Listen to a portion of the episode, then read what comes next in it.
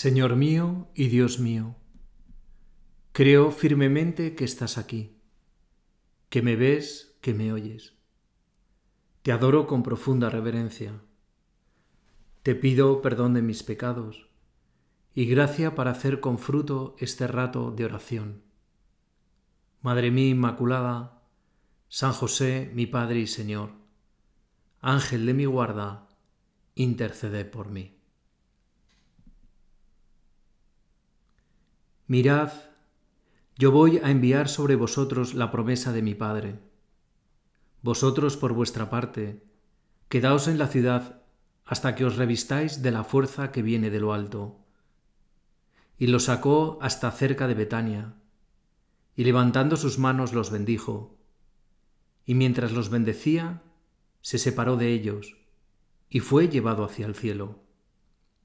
Ellos se postraron ante él, y se volvieron a Jerusalén con gran alegría, y estaban siempre en el templo bendiciendo a Dios. Así narra San Lucas en su Evangelio la ascensión del Señor. Cuarenta días después de la resurrección, Jesucristo, después de comer con sus discípulos, salen de Jerusalén camino de Betania él les dará una tarea. Cuando el Espíritu Santo descienda sobre vosotros, recibiréis fuerza para ser mis testigos en Jerusalén, en toda Judea, en Samaria y hasta los confines del mundo. Id pues y haced discípulos a todos los pueblos, bautizándolos en el nombre del Padre y del Hijo y del Espíritu Santo, enseñándoles a guardar todo lo que os he mandado y junto a esa tarea les da esa promesa. Sabed que yo estoy con vosotros todos los días hasta el final de los tiempos. Entonces el Señor se despedirá, de ellos, les bendecirá y poco a poco se irá levantando hasta que una nube le oculta. Los discípulos se quedan mirando al cielo y entonces unos hombres vestidos de blanco, unos ángeles, les dicen, Galileos, ¿qué hacéis ahí plantados mirando al cielo? El mismo Jesús que ha sido tomado entre vosotros y llevado al cielo, volverá como lo habéis visto marcharse al cielo. En esta escena tan conmovedora, me gustaría referirme a dos características de estos hombres y de estas mujeres dos características que nos pueden servir para hacer nuestro rato de oración. Los discípulos, los amigos del Señor, eran hombres alegres y a la vez hombres a quienes Dios les había confiado todos los hombres, toda la humanidad. Y ellos se sentían orgullosos de esta elección. Los discípulos eran hombres alegres. La despedida del Señor es una despedida llena de alegría. En esa escena vemos a los once, estarían también los discípulos más íntimos, José de Arimatea, Nicodemo, María Magdalena, María y Marta de Betania, Lázaro, sus amigos más íntimos. Y es curioso cómo termina San Lucas su Evangelio. Después de esa despedida, se volvieron alegres a Jerusalén. ¿Cómo es posible? Lo lógico es que hubieran vuelto desconcertados y quizá algo tristes. El mundo no ha cambiado. Jerusalén sigue siendo la misma ciudad que había condenado a muerte a su mejor amigo. Roma seguía gobernando de una manera a veces cruel el mundo en el que vivían. Jesús se había ido definitivamente. Ya no volverían a verlo, ya no podrían volver a tocar su cuerpo llagado, no volverían a comer con él, no volverían a ver su sonrisa y su mirada franca. Y encima con esa tarea que les supera de una manera aparentemente irrealizable.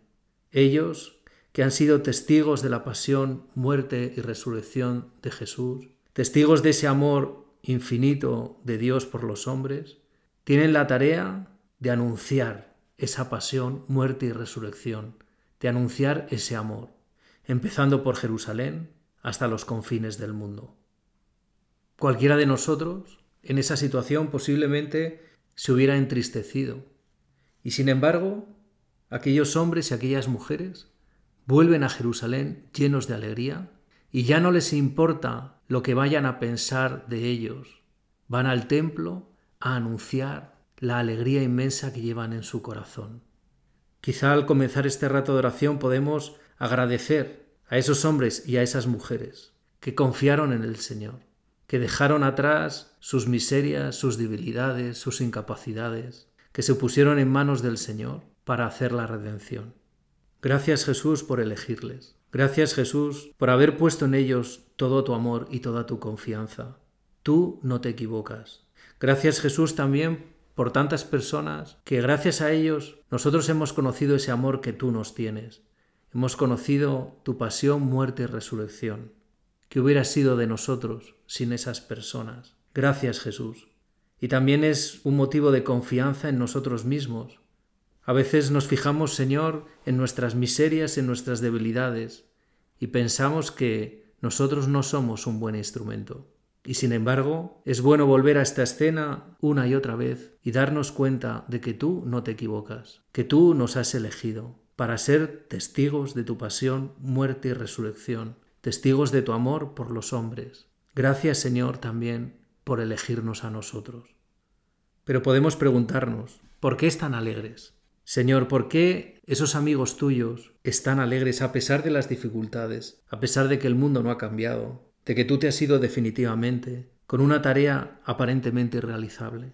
¿Por qué para ellos es un orgullo ser amigos tuyos? ¿Por qué para ellos no es una carga esa tarea que tú les has encomendado? Quizá la respuesta está en esa promesa que tú les diste antes de irte. Yo estaré con vosotros todos los días hasta el final de los tiempos y el Espíritu Santo descenderá sobre vosotros. Mi Espíritu estará siempre con vosotros. Están alegres porque saben que tú, Jesús, estás con ellos, que tú siempre has sido fiel a tus promesas, que no les has fallado en nada, y por tanto no les fallarás. Yo estaré con vosotros, y el Espíritu Santo descenderá sobre vosotros. Aquellos hombres y aquellas mujeres, Señor, han aprendido a fiarse, no de ellos, no de sus fuerzas, de sus capacidades, de sus talentos, que eran poco. Pocos talentos, pocas capacidades. Aprenden a fiarse de ti. Señor, que yo también sepa fiarme de ti. Que la alegría no está en mí, en mis capacidades, en mis talentos, en mi perfección. Está en ti, Señor, en que tú estás conmigo que en mi debilidad tú me haces fuerte. Es bonito ver cómo se despide Jesús. San Lucas dice que se despidió de ellos bendiciéndoles. Y si vemos en otros pasajes del Evangelio cómo bendecía el Señor, por ejemplo a los niños, el Señor bendecía imponiéndoles las manos, poniendo sus manos sobre sus cabezas. No sé cómo sería la despedida del Señor, pero nos la podemos imaginar de esa manera. El Señor que impone las manos a cada uno de sus amigos, mostrándoles sus llagas, mostrándoles su amor. ¿Cómo sería esa bendición? Sería muy parecida al momento en el que el Señor limpió los pies a sus discípulos en la última cena. ¿Cómo les miraría a los ojos? Cómo les acariciaría, cómo les mostraría las llagas en sus manos una vez más, cómo les mostraría la llaga de su costado, como para decirles, eh, os llevo aquí, te llevo tatuado en mis manos, te llevo grabado a fuego en mi corazón, como una manera de decirles a cada uno, sois mi orgullo, no me olvidaré jamás de ninguno de vosotros. No puedo. Estáis aquí. Jesús los bendice, los protege, Está con ellos con la fuerza de su amor. Ellos no se sentirían gran cosa, porque saben de sus miserias, pero han aprendido que Dios es el quien da el crecimiento, que es el Espíritu Santo quien hace las cosas. De ahí su alegría y su entusiasmo, su ilusión. Podemos fijarnos cómo sería la despedida a Pedro. ¿Cómo le miraría? Con esa mirada de entusiasmo, de amor, con esa mirada de perdón, con esa mirada de confianza. A la vez, Pedro, en esa mirada, recordaría los buenos y no tan buenos momentos que pasó junto al Señor, su entusiasmo cuando se lo encontró por primera vez, su emoción en aquellas palabras, Tú eres el Cristo, el Hijo de Dios vivo. O luego, después del discurso del pan de vida, cuando Jesús les pregunta, ¿también vosotros queréis marcharos? Y la respuesta de Pedro, ¿a quién vamos a ir? Tú tienes palabras de vida eterna. También recordaría el dolor que le produjo al Señor sus negaciones. Tú eres el Cristo, ¿a quién vamos a ir? Al no conozco a ese hombre. Y Jesús atravesó el patio y lo miró. Fijó su mirada en Pedro. Y Pedro ante esa mirada lloró amargamente. ¿Cómo recordaría Pedro esa mirada, esa amargura? Del entusiasmo al llanto. Pero esa mirada, esa mirada de perdón, le cambió el corazón. Si en la primera mirada Jesús cambió el nombre a Pedro, en esa segunda mirada le cambió el corazón. Y recordaría esa mirada de confianza también, pocos días antes de la ascensión, otra vez a la, orilla del mar de Galilea. Esa mirada de confianza. El Señor que le pregunta, ¿me amas más que estos? Y Pedro que solo se atreve a decirle, tú sabes que te quiero. Que no se atreve a decirle, te amo con un corazón total consciente de su miseria, de su pequeñez. Te quiero con mi pobre corazón. Jesús que le volvió a preguntar, ¿pero me amas? Y Pedro que no se atreve. Te quiero con mi pobre corazón. Y por tercera vez Jesús que le pregunta, ¿pero me quieres con tu pobre corazón? Y Pedro que le responde, tú lo sabes todo, tú sabes que te quiero con mi pobre corazón. Y por tres veces Jesús le confiará la humanidad entera, para que la lleve sobre sus hombros, sobre los hombros de una persona humilde, sencilla, confiada. En esta escena de la ascensión, en esta despedida, en esta mirada de Jesús a Pedro, nos tenemos que ver cada uno de nosotros. En nuestra vida sucede lo mismo. Jesús nos ha impuesto sus manos. Ha tomado posesión de cada uno de nosotros. Tú, Jesús, nos has dicho, tú me perteneces. Me he dejado la vida por ti. Me he entregado a ti. Tú cada día nos enseñas tus manos llagadas, nos enseñas tu costado abierto y nos dices que yo estoy bajo la protección de tus manos que estoy bajo la protección de tu corazón. Ahí estoy, en el hueco de tus manos, en la inmensidad de tu amor. Cada día me estás diciendo, aquí están mis manos. Dame las tuyas, dame tu corazón, para que lo guarde. En esta despedida, en esta bendición, puedo ver el resumen de toda mi vida. Tú, Jesús, has estado todos estos años, toda mi vida, protegiéndome. Yo he puesto mis manos en las tuyas, mi vida en tus manos, mi corazón en tus manos.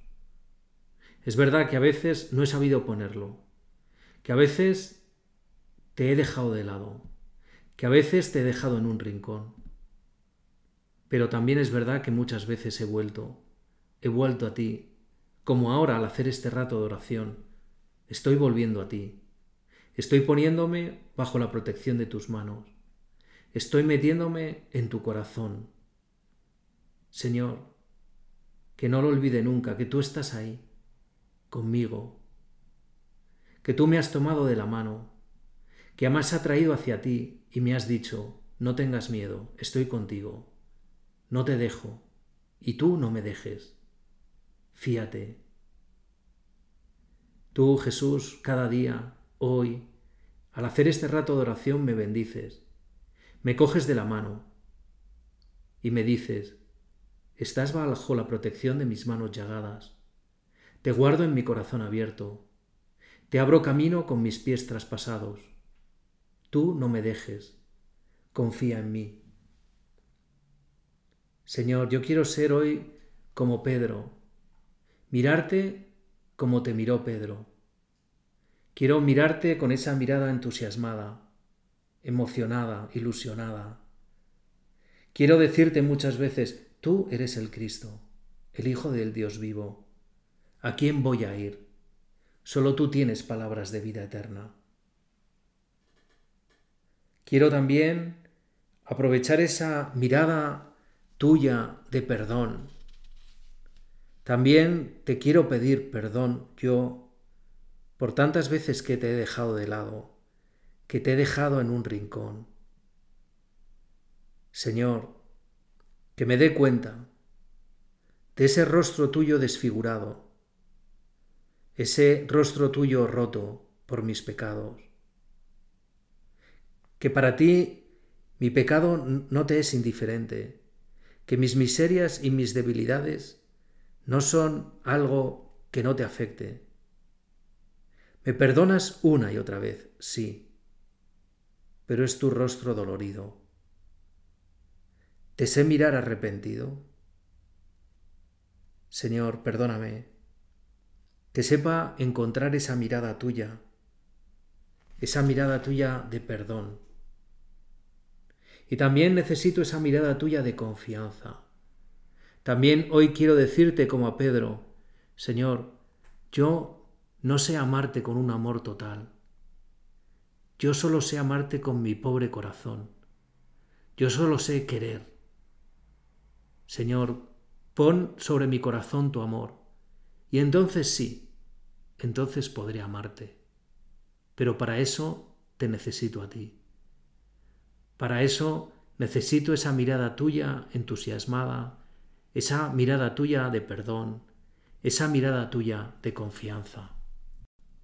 Aquellos hombres y aquellas mujeres eran hombres y mujeres alegres porque se sabían en las manos del Señor, protegidos en esas manos llagadas, en ese costado abierto. Y eran hombres y mujeres que llevaron sobre sus hombros a la humanidad entera. Id y haced discípulos a todos los pueblos, enseñándoles a guardar todo lo que os he mandado. Ellos sabían que esa fuerza ese amor, esa presencia del Señor, esa mirada, no era sólo para ellos, para tenerla encerrada. Era para darla a la humanidad entera. Id y haced discípulos a todos los pueblos, enseñándoles a guardar todo lo que os he mandado. Amar como Él nos ama. Eso es lo que tenemos que enseñar eso es lo que ellos enseñaron. La medida del amor de Jesucristo. La medida del amor que lo vieron clavado en una cruz. Te vieron Jesús clavado en una cruz. Y ahí aprendieron a amar. Tú en la cruz nos enseñas a amar, a amar siempre, a amar sin medida, sin límite. Aunque amar me lleve a morir en una cruz por el amado. Esa es tu lógica, Señor. Por eso el cristianismo es la religión del amor, de un amor que no tiene medida. Tú estás clavado en la cruz y me gritas, aunque me claven en una cruz, seguiré amando. Me estás gritando, aunque me odies, te amo. Así nos amas, Señor.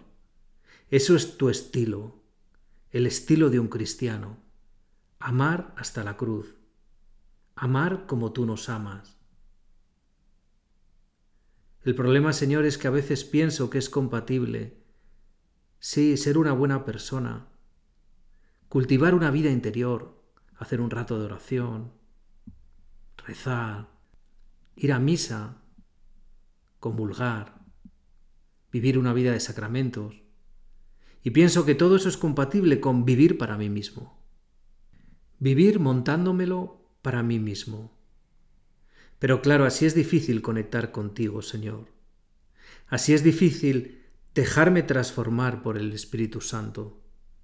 Así es difícil contagiar. Así es difícil disfrutar y gozar. Porque el cristiano como tú, Jesús, no es el que se lo monta a sí mismo, sino el que vive montándoselo a los demás. ¿Cuál es mi lógica, Señor? ¿Cuál es mi lógica en mi tiempo de descanso? ¿Qué es lo que pienso? ¿Qué voy a hacer para que mi familia, mis amigos disfruten? ¿O lo que pienso es qué voy a hacer para disfrutar yo?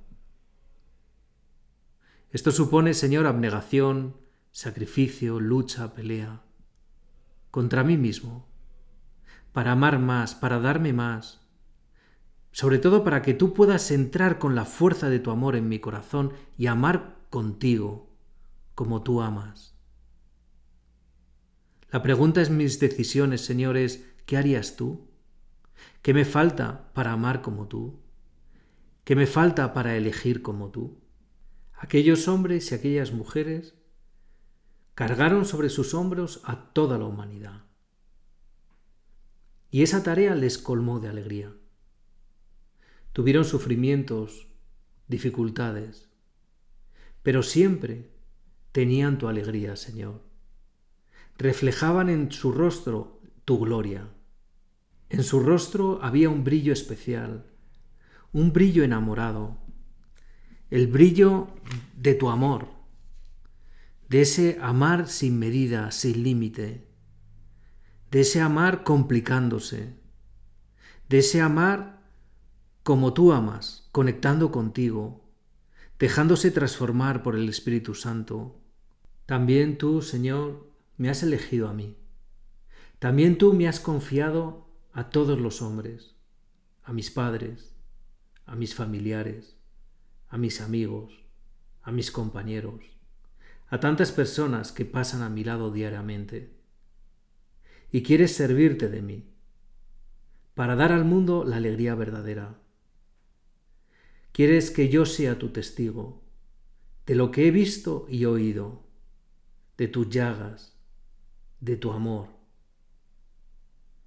Quieres que ame también como tú nos amas. Quieres tú también que yo ame siempre, sin medida, sin límite. Quieres transformarme por entero con tu espíritu y contagiar la alegría del amor. El apostolado, Señor, es consecuencia de la alegría de estar contigo. ¿Cómo me gustaría ser como aquellos primeros cristianos? Alegre porque te adoro, alegre porque te doy a conocer. Hoy quiero escuchar ese mandato tuyo. Id por todo el mundo y predicad el Evangelio. Y a la vez no olvidar nunca que tú estarás conmigo todos los días de mi vida. Señor, allí donde estoy, en mi casa, en mi estudio, con mis amigos, en mi descanso, en mi deporte. Quiero ser tu testigo. Que no me importen mis miserias, que no me importen mis debilidades, que no me importe mi carácter, mi falta de capacidades, porque tú estás conmigo, porque estoy sostenido por la fuerza de tu amor, estoy sostenido en tus manos, estoy custodiado dentro de tu corazón. Señor, quiero ser como tú, quiero ser un amigo como tú eras amigo de aquellos hombres y de aquellas mujeres. Quiero tener tu capacidad de perdonar, tu capacidad de comprender, tu capacidad de disculpar, tu capacidad de consolar, tu capacidad de reír, tu capacidad de llorar. Quiero llevarles en mi corazón. Quiero llevar a mis padres en mi corazón. Quiero llevar a mis hermanos y a mis familiares en mi corazón. Quiero llevar a mis amigos en mi corazón. Y quiero hablarles de lo que tú has hecho por ellos, del cielo que tienes preparado para ellos, de esa mirada tuya, entusiasmada, de esa mirada tuya de perdón, de esa mirada tuya de confianza. Supongo que la última persona de la que se despediría el Señor que le pondría sus manos sobre su cabeza sería su madre. ¿Cómo sería esa despedida? ¿Cómo sería ese cruce de miradas? Tantos recuerdos, tantas ilusiones, tantos gozos, tantos momentos de alegría. Posiblemente no harían falta palabras. En esa mirada recordaría la petición de su hijo en la cruz. He ahí a tu hijo. He ahí a tus hijos. Y aquí estamos, Señora, delante de ti. Te pedimos que nos recuerdes muchas veces la mirada de tu Hijo, la mirada de entusiasmo, la mirada de perdón, la mirada de confianza. Que nos sepamos en sus manos. Recuérdanos muchas veces, estamos bajo la protección de las manos llagadas de tu Hijo. Nos lleva dentro de su corazón Abre camino con sus pies traspasados. Que no le dejemos, que confiemos en Él una y otra vez. Y recuérdanos también que quiere servirse de mí, de cada uno de nosotros, para dar al mundo la alegría verdadera. Que sea su testigo de lo que he visto y oído, de lo que ha hecho conmigo, de sus llagas, de su amor que viva con alegría porque le adoro, que viva con alegría porque le doy a conocer. Santa María, Reina de los Apóstoles, ruega por nosotros. Te doy gracias, Dios mío, por los buenos propósitos, afectos e inspiraciones que me has comunicado en esta meditación. Te pido ayuda para ponerlos por obra. Madre mía Inmaculada, San José, mi Padre y Señor, Ángel de mi guarda, intercede por mí.